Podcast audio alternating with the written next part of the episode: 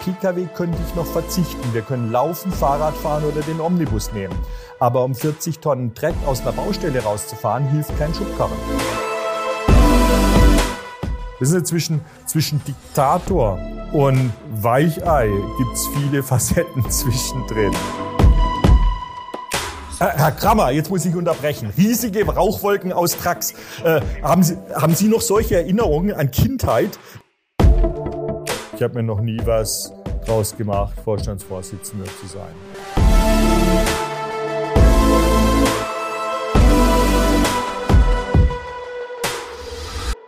Herzlich willkommen zu White Raven, dem Podcast von Alt Kramer.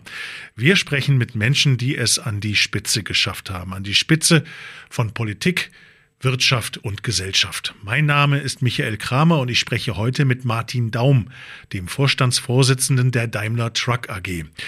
Ein verdammt ehrliches Gespräch mit einem ungewöhnlichen Manager. Hallo Herr Daum, ich freue mich sehr, dass Sie dabei sind. Super, Herr Kramer, ich mich auch. Sehr spannend. Ja, Herr Daum, ich weiß ja, dass Sie ein viel beschäftigter Mann sind. Ihr Terminkalender ist äh, wirklich voll, das ist mir bekannt. Umso mehr interessiert mich, wie war denn Ihr Tag bislang? Ähm, mussten Sie schon wichtige Entscheidungen treffen heute? Das ist bei meinem Beruf äh, immer sehr schwierig. Mich hat neulich jemand völlig von der Rolle gebracht, weil er gesagt hat, was machst du eigentlich? Was ist eigentlich deine Aufgabe? Na, ich sage, eigentlich habe ich überhaupt keine Aufgabe. Ich, ich sitze eigentlich nur da, höre zu und manchmal kommen Leute mit Fragen, wo ich dann Antworten drauf bringen muss. Also ich habe heute schon eine Menge Antworten gegeben auf Fragen. Äh, äh, mein Leben, früher meine Kinder immer gesagt, was macht auf die Frage, was macht dein Vater? telefonieren, reden, rumsitzen. Ja, ähm, und das mache ich heute auch noch. Von daher kann man sagen, sehr, aber sehr spannend, sehr vielfältig. Mhm. Wann beginnt so ein Tag bei Ihnen? Also es gibt ja so eine Manager-Generation, das höre ich jetzt sehr häufig, die stehen um 4 Uhr auf und gehen erstmal joggen oder ins Fitnessstudio. Wann beginnt der Tag bei Ihnen so im Schnitt? Da bin ich zu schwer, um morgens um 4 Uhr zum Joggen zu gehen.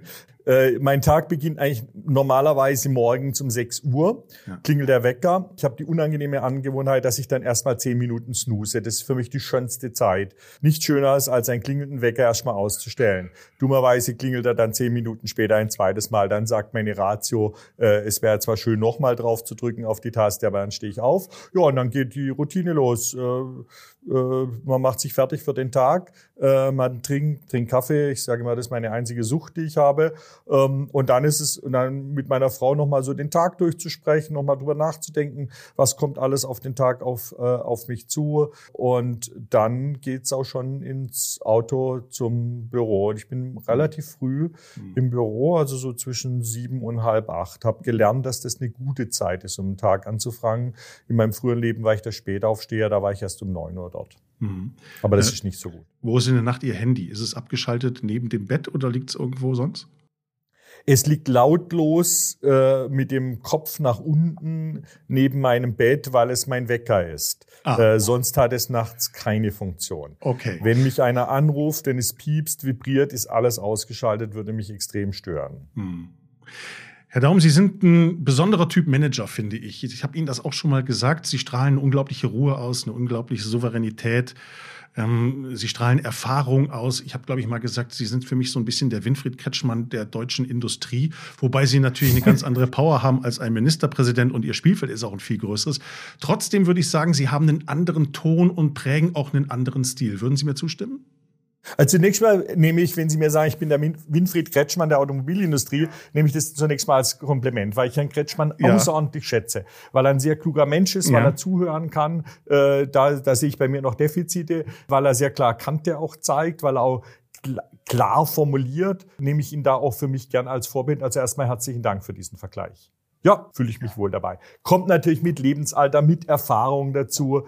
Ähm, ob ich jetzt äh, besonders ruhig und ausgeglichen bin, äh, das würde ich sagen, würde ich jedem Top-Manager äh, sagen. Ich kenne, ich kenne Jungmanager, die äh, gehen, die, die nehmen die Probleme mit nach Hause, die können nicht schlafen, wenn irgendwas schief läuft. Das ist keine Qualifikation für Top-Management, weil das endet im Burnout und das wollen wir für keinen Menschen haben. Ja, ja, aber wie haben Sie das für sich gelöst, dass Sie die Dinge nicht mit nach Hause nehmen, dass Sie nicht nachts schlaflose Nächte haben? Kommt das automatisch im Laufe der Zeit oder haben Sie sich irgendwelche Dinge angeeignet, mit denen Sie das lösen? Also ich muss sagen, ich habe eigentlich von Anfang an in meinem Leben was gemacht, was heutzutage in dem Modebegriff Achtsamkeit läuft. Ich bin da, wo ich bin, zu 100 Prozent. Äh, meine Frau erzählt immer die Geschichte von früher, wo ich aus äh, vom Büro nach Hause kam, zwei Aktenkoffer, bin immer über die Terrassentür zu uns ins Haus reingekommen, die Kinder stürmen auf mich zu, haben tolle Ideen, irgendwas gebastelt oder sonst was und wir raufen einen Balken und machen und der, der Abend läuft los. Äh, am nächsten Morgen am Frühstückstisch sage ich, Mensch, wo sind eigentlich meine Koffer? Äh, da habe ich gestern ein paar Akten mit nach Hause gebracht. Und wo waren sie? Auf der Terrasse gestanden. Zum Glück hat es nicht geregnet. Komplett vergessen gehabt, bis zu dem Moment, wo die Frage kam. Und dann war ich wieder 100 Prozent beim Geschäft. Hat natürlich auch den Nachteil, dass ich manchmal vergesse, meine Frau mittags anzurufen, weil ich 100 Prozent im Geschäft bin. Aber dieses Abschalten können, ja, das, ja. das ist ja der Begriff, der moderne Begriff Achtsamkeit. Ich konzentriere ja. das auf das, was dafür da ist. Wenn ich im Urlaub bin, ich bin ich ganz im Urlaub. Ich mag es überhaupt nicht im Urlaub gestört zu werden mit irgendwelche. Da muss dann schon die Hütte brennen. Aber nur nicht, nicht zu sagen, dass, dass es heiß ist oder kalt ist, äh, brauche ich nicht die Information im Urlaub zu haben. Für unsere Hörerinnen und Hörer ist es wichtig zu wissen, dass Martin Daum eine Zeit lang in den USA gelebt hat. Er war dort für Daimler verantwortlich für das Truckgeschäft in Nordamerika. In dieser Zeit hat er die Marken Western Star und Freightliner saniert, man könnte sagen auf Vordermann gebracht. Freightliner, das sind diese wunderbaren verchromten Trucks, die wir nicht zuletzt aus vielen amerikanischen Filmen kennen. Herr Daum, inwieweit hat Sie diese Zeit in Amerika auch in Ihrer Persönlichkeit geprägt? Ich war insgesamt 13 Jahre in Amerika und habe sehr, sehr viel gelernt. Zunächst mal finde ich beide Kulturen, die deutsche Kultur arbeitsmäßig, genauso wie die, die tagtägliche Lebenskultur und die amerikanische, beide äußerst faszinierende Kombinationen. Ich, ich sage immer, beide Länder können eine Menge voneinander lernen, wenn man sich an, wenn man die beiden Stärken beider Nationen addiert, kommt eine fast unschlagbare Kombination raus. Was gefällt mir an Deutschland? Unsere, unsere wissensbasierte Vorgehensweise, unsere systematische Vorgehensweise, unser Durchdenken von Dingen. Super gut. Was mir bei Amerika gefällt, der Optimismus, das Voranstürmen, das auch immer wieder sagen, hey, hat nicht funktioniert, dann lass uns was anderes probieren, äh, hat mir sehr gut, hat mir sehr gut gefallen. Ich finde es eine sehr inklusive äh, äh, Gesellschaft Amerika. Ich bin nie wegen meinem Akzent äh, gehänselt worden oder, oder, oder, oder nur für halb genommen worden. Äh, es war ihm, in USA, sage ich immer, ist jeder stolz auf Migrationshintergrund. In, in Deutschland muss man wahrscheinlich eher den Migrationshintergrund verstecken, was ich bedauerlich äh, finde. Äh, ich finde in USA toll die How can I help you ähm, äh, Kultur, während in Deutschland doch so ist, naja, der wird auch noch auf die Schnauze fallen, wenn er so weitermacht. Äh, also da gibt's schon Punkte, wo wir gut lernen können, wo ich auch selber viel gelernt habe äh, in meinem Stil und äh, auch in meinem Managementstil, auch Lob und Tadel gut zu, miteinander zu verpacken. Äh, das ist, äh, da ist USA sicherlich besser. Aber dann auch in der Konsequenz, wenn es um Dinge an umzusetzen geht, kann USA auch eine deutlich härtere äh, Gesellschaft sein äh, als wir in Europa. Wir jammern lieber ein langes Leben, bevor wir irgendeine große Veränderung machen. Da ist der Amerikaner dann doch äh, deutlich äh, äh, entscheidungsbereit. Also insgesamt habe ich mich in beiden Ländern immer sehr gut wohlgefühlt. Ja. Bevor wir weiter zu Ihnen persönlich diskutieren oder über Sie persönlich diskutieren, würde ich kurz über Ihre Branche sprechen. Was ist für Sie, Herr Daum, das Faszinierende an dieser Truck-Branche? Lkw, Busse, was ist da für Sie das, was Sie wirklich fasziniert? Dass wir wirklich das Rückgrat unseres gesamten Wirtschafts- und Gesellschaftssystems ist. Stellen Sie sich mal vor, ein Leben ohne LKWs. Ja, äh, moderner Warenaustausch. Da würden viele wahrscheinlich äh, sagen, wäre super. Äh, ja, toll. Das werden Sie sagen, bis Ihr Kühlschrank leer ist, äh, bis äh, ihr, der Baum vor Ihrem Haus umfällt und er wegtransportiert werden muss, bis die Mülltonnen sich stapeln und stehen. Also das wird, das geht relativ schnell, bis das Wort super in äh, Hilfe, Hilfe, wie kriege ich einen LKW her? Äh, äh, ich sage manchmal scherzhaft, auf einen Pkw könnte ich noch verzichten. Wir können laufen, Fahrrad fahren oder den Omnibus nehmen. Aber um 40 Tonnen Dreck aus einer Baustelle rauszufahren, hilft kein Schubkarren. Äh, das dauert relativ lange äh, und ist ziemlich unmöglich bei manchem großen Stein. Mhm. Trotzdem ist das Image ja nicht das allerbeste. Trucks gelten auch als Dreckschleudern. Das sind ja Erfahrungen, die jeder von uns gemacht hat. Riesige Rauchwolken, die da, die da kommen. Aber Ihre Branche ist ja im Extrem. Herr Krammer, jetzt muss ich unterbrechen. Ja. Riesige ja. Rauchwolken aus Die gibt schon lange nicht mehr. Ne? Äh, haben, Sie, haben Sie noch solche Erinnerungen an ja. Kindheit? Ja, die so, ich noch. Sie, Sie gucken, Sie sehen viel knackiger aus, als dass ich jetzt Sie jetzt nicht auf 80 oder 90 geschätzt.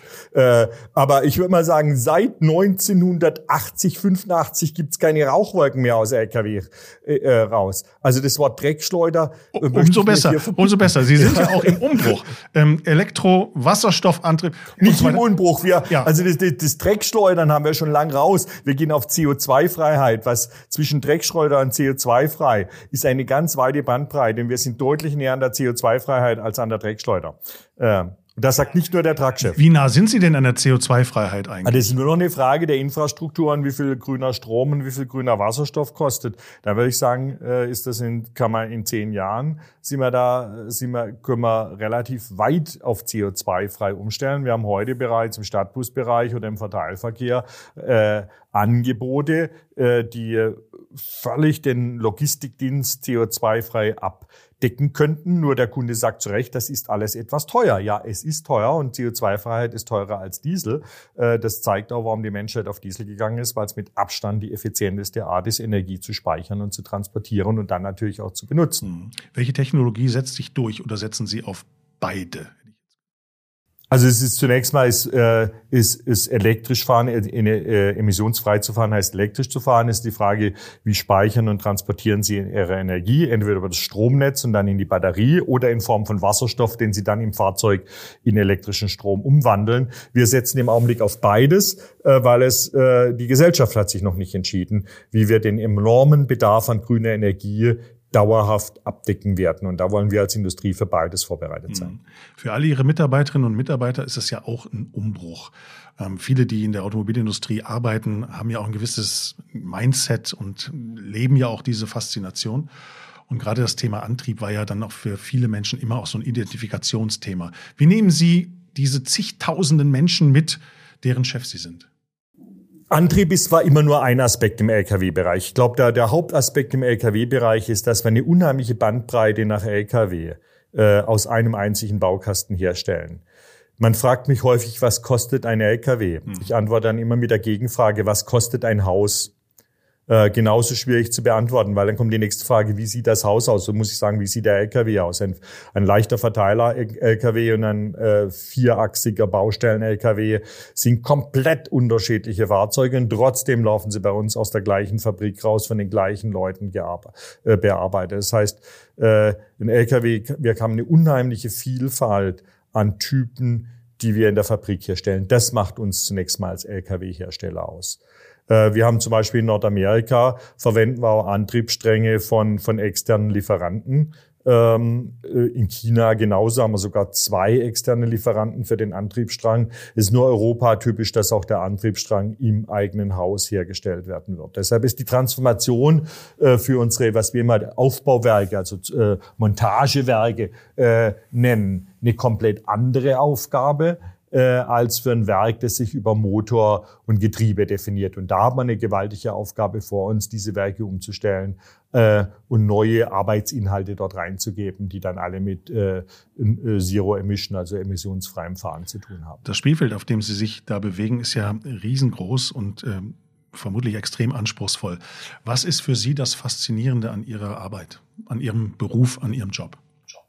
Also das Faszinierendste ist wirklich die unheimliche Themenvielfalt, die im Laufe eines Tages, einer Woche auf Sie reinkommt. Von Personalthemen über Finanzthemen, äh, über technische Themen, über Interviews mit neugierigen äh, Journalisten. Äh, es ist jede, jede Stunde äh, ist, ist eine neue Herausforderung. Gerade die Vielfalt macht es aus und auch das schnelle Umdenken. Ja, keine, eigentlich keine Zeit zum, Vor, zum Vorbereiten zu haben, sondern einfach aus seinem eigenen Erfahrungswissensfundus äh, greifen zu können und dann äh, zurückgreifen zu können und dann das Ganze umzusetzen. Äh, das ist das, was mich an meinem Beruf am meisten fasziniert. Mhm. Wenn man abends oder in seiner Freizeit über seinen Beruf spricht, gibt es Menschen, die komplett verstehen, was sie machen, die ihr die ihre Probleme, ihre Nöte, ihre, ihre Freude wirklich komplett durchdringen? Das ist mir zu absolut. Gibt es das überhaupt? Äh, auf der einen Seite. Auf der anderen Seite sind es Menschen, die lange mit ihnen zusammen äh, gewachsen sind. Und da gehört meine Frau sicherlich ganz weit vorne mit dazu, die mich als, äh, als engagierten Diplomkaufmann, der neu angefangen hat und als Berater gearbeitet hat, genauso kennt wie als Vorstandsvorsitzender und es immer noch toll findet versteht irgendeine Person irgendjemand anders bis in die letzte äh, in die letzte Feinheit, da muss ich ja erstmal fragen, verstehe ich mich überhaupt selber? Und da würde ich schon das erste Fragezeichen setzen. Also das wäre zu viel verlangt in dieser Absolutheit. Oder anders gefragt, auf wie viele Menschen oder auf welche Menschen können Sie sich bedingungslos verlassen, auch in dem Moment, wenn es mal nicht läuft? Also das ist bei mir schon die Familie. Ich habe früher immer scherzhaft, wenn die Leute mich gefragt haben, wie kriegen sie Familie und Karriere unter einem Beruf, dann habe ich immer gesagt, weil ich keine Hobbys und keine Freunde habe, äh, würde ich heute jetzt nicht in dieser äh, äh, Absolutheit weitermachen. Aber ist natürlich schon, dass es ja nur eine begrenzte Tageszeit gibt und wenn sie wenn sie zehn, zwölf Stunden Büroarbeit machen und dann noch ihre Familie nicht vernachlässigen wollen und dann noch ein paar Stunden Schlaf brauchen, ist nicht mehr so viel weiteres da. Von daher schon Familie und dann natürlich im Kollegenkreis, Kollegen, äh, wo man dann mehr ist als nur eine Schicksalgemeinschaft, sondern wo dann über die Zeit auch wirklich Vertrauen gewachsen ist. Also da gibt es dann schon einen ganzen äh, einen Bereich. Aber gibt es oder gab es so im Berufsleben Momente, an denen Sie sich einsam gefühlt haben und gedacht haben, jetzt bin ich echt komplett auf mich allein gestellt, jetzt, jetzt muss ich das durchziehen, weil es hilft mir eigentlich keiner mehr? Nee, habe ich nie gehabt. Also da war ich, wenn ich nachdenke, nee, war nie der Fall. Es hat immer zum richtigen Zeitpunkt den richtigen Menschen gegeben. Mhm. Wie definieren Sie eigentlich für sich Erfolg? Ist es nur das Geld oder an welchen Parametern machen Sie das noch fest, ob Sie erfolgreich sind oder nicht? Das ist eine ganz breite Frage. Zunächst mal ist natürlich, wenn Sie, wenn Sie Erfolg einer Firma nehmen, auch von der Presse, wird es natürlich immer auf solche leicht zu messenden Kenngrößen wie Return on Sales, wie Aktienkursentwicklung reduziert. Aber das ist für mich nie, nicht, nie was, was mich jetzt direkt äh, motiviert hat. Erfolg ist für mich, wenn ich sehr, sehr zufriedene Kunden habe, wenn ich, wenn, wenn, un, wenn unser Produkt eine Branche definiert. Erfolg ist, wenn ich sehr zufriedene Mitarbeiter habe, die gerne in, in, ins Geschäft kommen. Erfolg ist, wenn wir ein schwieriges Problem gemeinsam gelöst kriegen. Das sind Momente, wo ich sage, hey, da lohnt es sich am nächsten Tag wieder ins Büro zu gehen. Mhm. Geld? Welche Rolle spielt Geld? Wenn, wenn man mir jetzt mein Gehalt auf Null kürzen würde, dann würde ich sicherlich nicht morgen früh hier wieder, wieder kommen. Aber nee, es ist ein angenehmer Nebeneffekt. Mhm. Es ist nicht die Hauptmotivation. Mhm. Sie sind ja so ein richtiges Daimler-Kind. Ihre Karriere ist ja schon seit vielen Jahren irgendwie im Konzern ähm, verankert in allen möglichen Bereichen.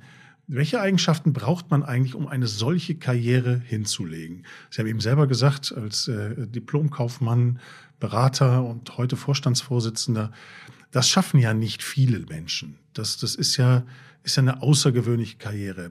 Welche Eigenschaften muss man mitbringen aus Ihrer Sicht, um das zu schaffen? Also zunächst mal, und ich habe das auch bei anderen Erfolgreichen festgestellt, sie dürfen nie die Karriere als Selbstzweck machen. Ich bin nie beim Daimler äh, angetreten und sagen, ich will Vorstand werden und mein Leben ist verpfuscht, wenn ich das nicht werde. Ich wollte immer Dinge gestalten.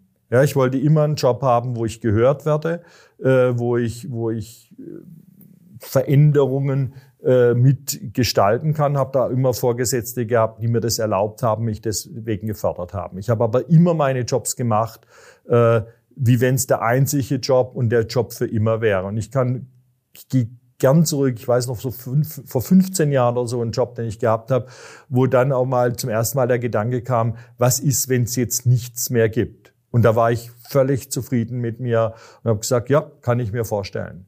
Und nachher habe ich drei weitere Jobs hinterher gehabt. Und auch die habe ich jedes Mal so gemacht, wie wenn es der letzte und der einzige Job wäre mit voller Begeisterung. Und ich denke, das ist das, im Hier und Jetzt zu leben und nicht, ich mache heute etwas, weil morgen kommt vielleicht die Belohnung und morgen kommt vielleicht der nächste äh, Step. Ich glaube, das ist ganz wichtig. Wenn Sie ehrlich zu sich selbst sind, welche Rolle spielt in diesem Beruf auch die gewisse Härte?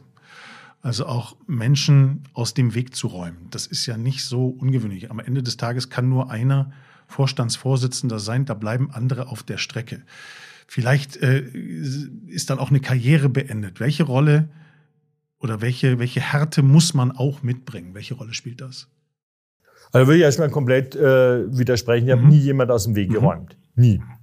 Ähm, Ich habe mit sehr, sehr vielen Vorgesetzten zusammengearbeitet, ganz unterschiedlichen Typen. Das, denke ich, ist viel wichtiger, dass ich mit den unterschiedlichsten Menschen zusammenarbeiten kann. Wenn ich nur mit einem Typ Mensch zusammenarbeiten kann, kann ich in so einem komplexen Gebilde, wo wir heute bei Daimler Truck 100.000 Menschen sind, kann ich auch nicht der Chef sein. Ich muss mit den unterschiedlichsten Charakteren zusammenzuarbeiten. Das ist übrigens die wahre Diversität, dass ich, äh, dass ich diese Charaktere unter einen Hut kriege. Es darf nie sein, wenn mir mir heute ein Mitarbeiter kommt und sagt, und wenn ich nicht befördert werde, dann gehe ich. Dann würde ich sagen, dann ist es das Gehen. Ja, äh, es kann nie das sein, ich oder der andere. Dann bist du immer derjenige, der geht. Nicht der andere, der da konzilianter ist. Deshalb das Wort aus dem Weg räumen ist völlig falsch.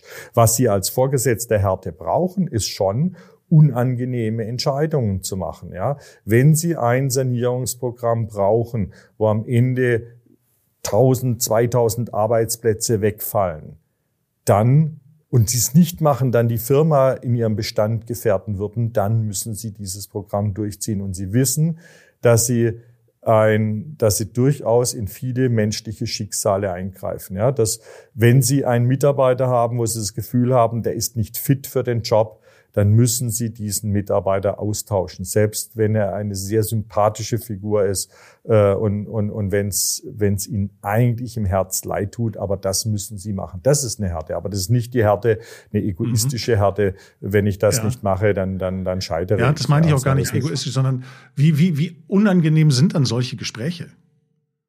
Immer unangenehm. Die, die, die, Persön die persönliche Kündigung auszusprechen einem Mitarbeiter ja. äh, gegenüber ist für mich das Unangenehmste in meinem ganzen Beruf. Und doch habe ich es sicherlich 20, 25 Mal äh, in meinem Berufsleben gemacht, vielleicht noch mehr, wenn ich alles ja. nachdenke. Ja. Aber es wird nie angenehm. Und ich würde sagen, wenn das am ersten Tag, wo das angenehm ist, sage ich mir immer, dann müsste ich in den Ruhestand geben, weil dann wäre ich der Falsche auf dem Job. Aber wie würden Sie generell Ihren Führungsstil beschreiben? Müssen Sie die Leute in meinem Umfeld befragen. Ja, äh, da kommen meine Stärken und Schwächen rein. Ja, wenn ich sage, ich höre viel zu, dann würden andere sagen, da redet er aber ganz schön viel für jemand, der intensiv zuhört. Ähm, äh, ich, äh, ich, ich habe ein unheimlich breites Wissen.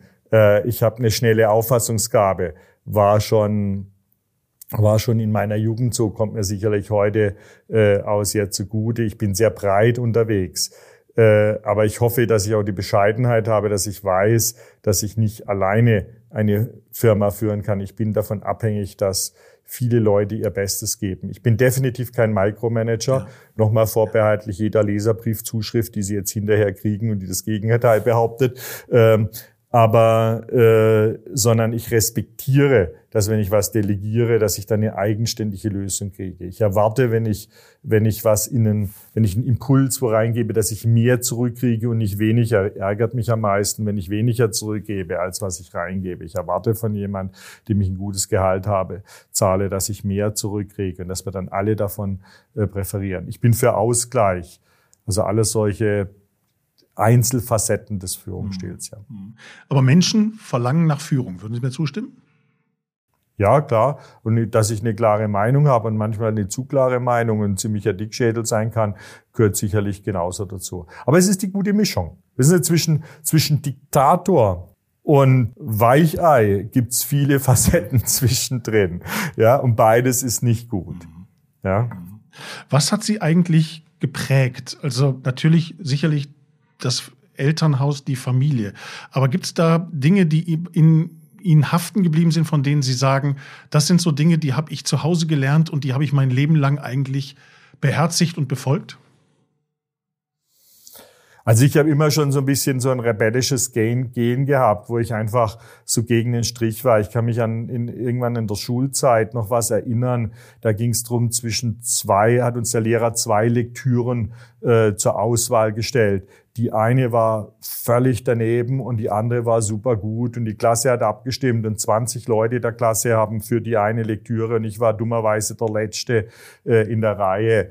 Und dann habe ich für die andere ein so flammendes Plädoyer gehalten, dass die Klasse nachher komplett umgekippt ist und die andere gelesen hat. Hat mir ziemlich Schwierigkeiten gebracht, weil sie wirklich doof war, die Lektüre. Aber es war, ich wollte ja auch die andere lieber lesen. Aber es hat einfach, wenn 20, wenn es 20 zu 0 steht, dann äh, reizt es mich, die Gegenmeinung zu vertreten. Ich glaube, das ist bis heute. Bis heute. So der Fall. Woher haben Sie das? Weiß ich nicht. Weiß nicht, ist wahrscheinlich die Mischung der Gene meines Vaters und meiner Mutter und so ist was rausgekommen. Aber äh, ja. Aber noch, noch nicht mal beabsichtigt. Ja. Ähm, welche Rolle spielt der Vater? Also ich merke das auch so bei mir und beim Bekanntenkreis, ähm, dass Männer ja immer auch so ein bisschen den Vergleich zum eigenen Vater suchen, auch zum Lebensweg des Vaters.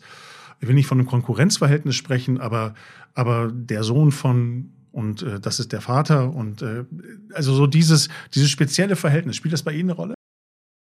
Nee, wir waren, ich, ich habe gerade neulich wir mal gerade drüber reflektiert, ich habe eine sehr behütete Kindheit gehabt. Ganz normaler bürgerlicher Haushalt, drei Schwestern, ältester Sohn, äh, heile Familie eigentlich, ja. Immer in Urlaub gefahren im Sommer und im Winter Ski gefahren und ansonsten äh, viel gelernt in der Schule und natürlich der Schulerfolg da, aber jetzt auch nicht, nicht so die chinesische Tigermama, äh, die, die, die sofort äh, mit Strafe gedroht hat, wenn, wenn was nicht war. Nee, sehr ausgewogen, ganz normal. Haben Sie noch Freunde aus der Kindheit?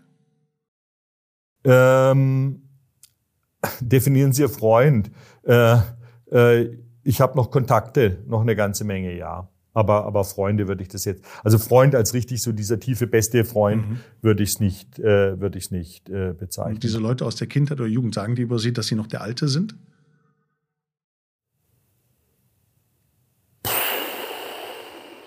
Also ich bin sicherlich weiterhin genügend geerdet. Also ich habe mir noch nie was draus gemacht, Vorstandsvorsitzender zu sein.